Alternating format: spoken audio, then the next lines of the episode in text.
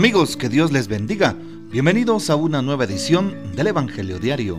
Estamos a jueves 27 de julio, en esta decimosexta semana del tiempo ordinario. Y para hoy recordamos y celebramos en la liturgia de la iglesia a San Celestino I, Papa. Celestino fue el Papa número 43 de nuestra Santa Madre Iglesia. En su pontificado se preocupó de que la Iglesia se mantuviera en la verdadera fe y se extendiera.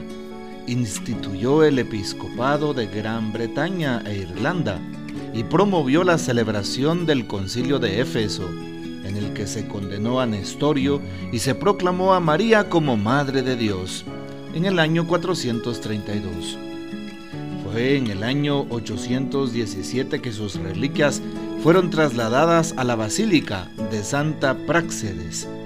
Bueno, pidamos pues la intercesión de San Celestino I, Papa. Para hoy tomamos el texto bíblico del Evangelio según San Mateo, capítulo 13, versículos del 10 al 17.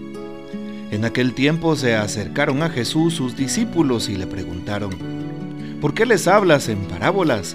Él les respondió, a ustedes se les ha concedido conocer los misterios del reino de los cielos, pero a ellos no. Al que tiene se le dará más y nadará en abundancia, pero al que tiene poco, aún eso poco se le quitará. Por eso les hablo en parábolas, porque viendo no ven y oyendo no oyen ni entienden. En ellos se cumple aquella profecía de Isaías que dice, Ustedes oirán una y otra vez y no entenderán. Mirarán y volverán a mirar, pero no verán, porque este pueblo ha endurecido su corazón, ha cerrado sus ojos y tapado sus oídos, con el fin de no ver con los ojos ni oír con los oídos, ni comprender con el corazón, porque no quieren convertirse ni que yo los salve. Pero dichosos ustedes, porque sus ojos ven y sus oídos oyen. Yo les aseguro que muchos profetas y muchos justos desearon ver lo que ustedes ven y no lo vieron, y oír lo que ustedes oyen y no lo oyeron. Palabra del Señor, gloria a ti, Señor Jesús. Interesante empezar hoy escuchando la primera lectura tomada del Éxodo, justamente en el capítulo 19, versículo 1 y siguientes en donde nos encontramos como al tercer mes de haber salido de Egipto los israelitas llegaron al pie del monte Sinaí y pues el Señor decidió decirle a Moisés que convocara al pueblo, que se purificaran, que lavaran sus ropas, porque al tercer día lo verían, se manifestaría al pueblo. Así es, y por lo tanto también el Señor se sigue manifestando a nosotros. El pueblo tuvo miedo porque el Señor eh, bajó al monte Sinaí, estaba en la punta del cerro y el texto nos dice que el Sinaí humeaba, pues el Señor había descendido en medio del fuego, salía humo como de un horno y todo el monte retemblaba con violencia. Habían trompetas que se hacían escuchar más fuertemente y claro, Dios respondía a Moisés desde los truenos, es decir, la gracia de Dios estos son signos que nos manifiestan la presencia de Dios tan poderosa. Y esa presencia sigue estando con poder en tu vida y en la mía. Si lo invocamos con amor, si creemos con fe, si abrimos el corazón, sin duda alguna la presencia de Dios estará. Estará en tus peores momentos, estará en tus caídas, estará en la oscuridad del pecado, estará en los problemas más serios, familiares, eh, del trabajo, con amigos, de la iglesia. Estará el Señor en los momentos de crisis, estará en nuestras tormentas y el Señor nunca se irá. Y es lo que vemos en la primera lectura, el reflejo de la gracia de Dios, el reflejo de la presencia de Dios. Cómo el Señor nunca nos abandona, cómo el Señor nunca nos desampara.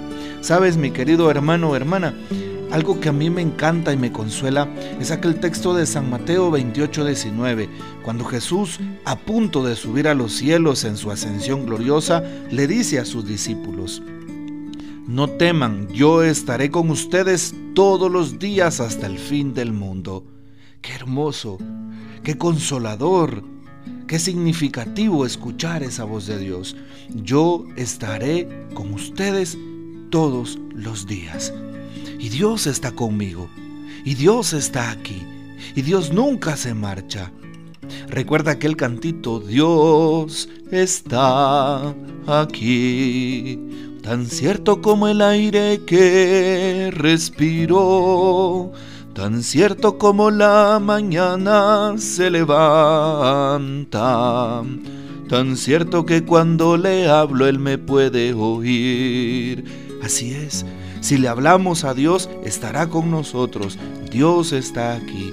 Dios está tan realmente presente. Dios está a nuestro lado como un amigo.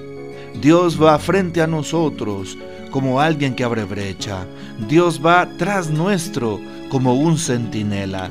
Dios está sobre nosotros, debajo de nosotros, como lo dice la oración de San Patricio, para cuidarnos, para protegernos.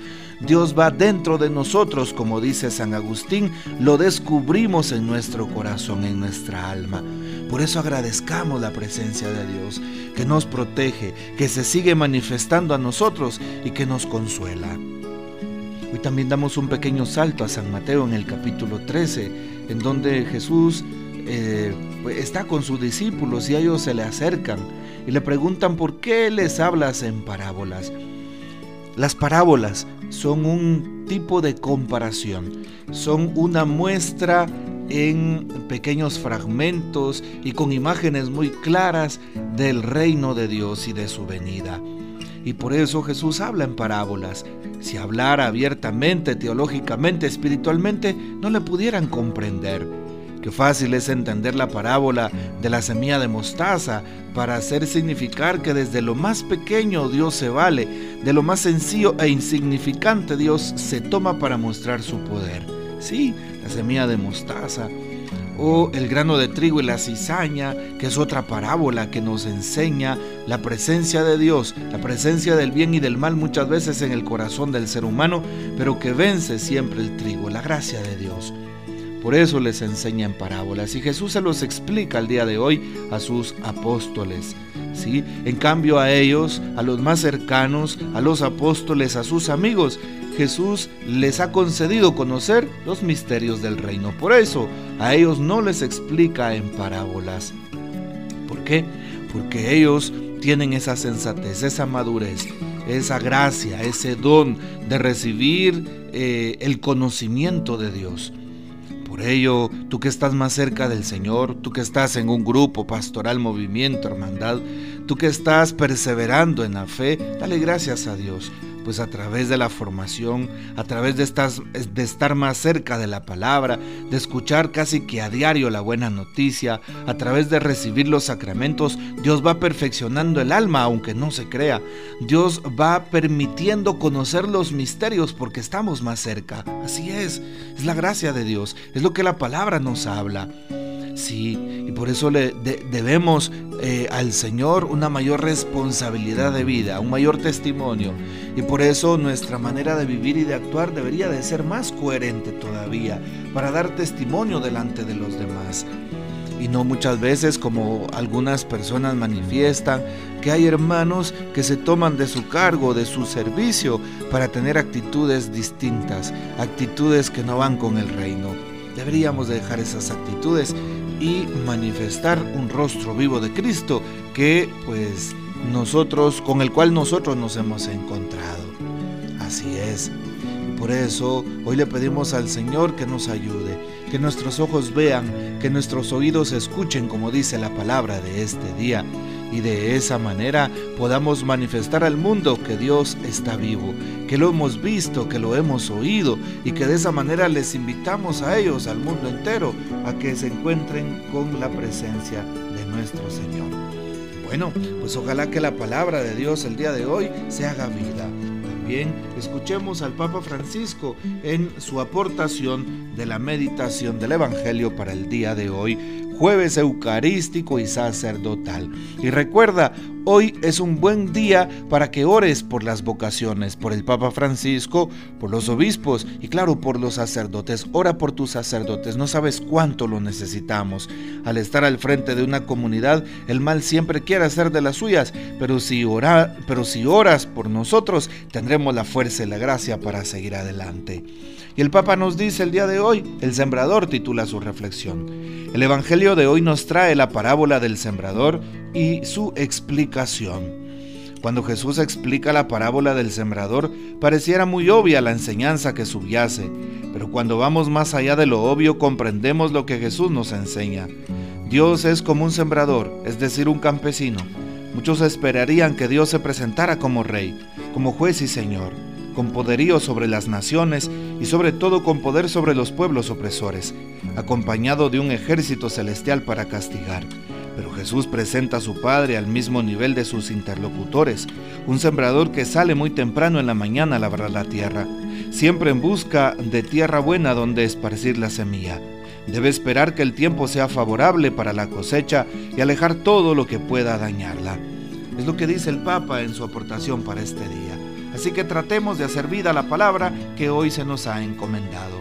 Recuerda que el 26 de agosto tenemos una cita en el concierto Transformando Corazones por las Vocaciones. Puedes dejarnos tus mensajes si quieres comunicarte también para pedir mayor información. Que el Señor nos bendiga, que María Santísima nos guarde y que gocemos de la fiel custodia de San José. Y la bendición de Dios Todopoderoso, Padre, Hijo y Espíritu Santo descienda sobre ustedes y permanezca para siempre. Amén. Comparte este audio y hasta mañana.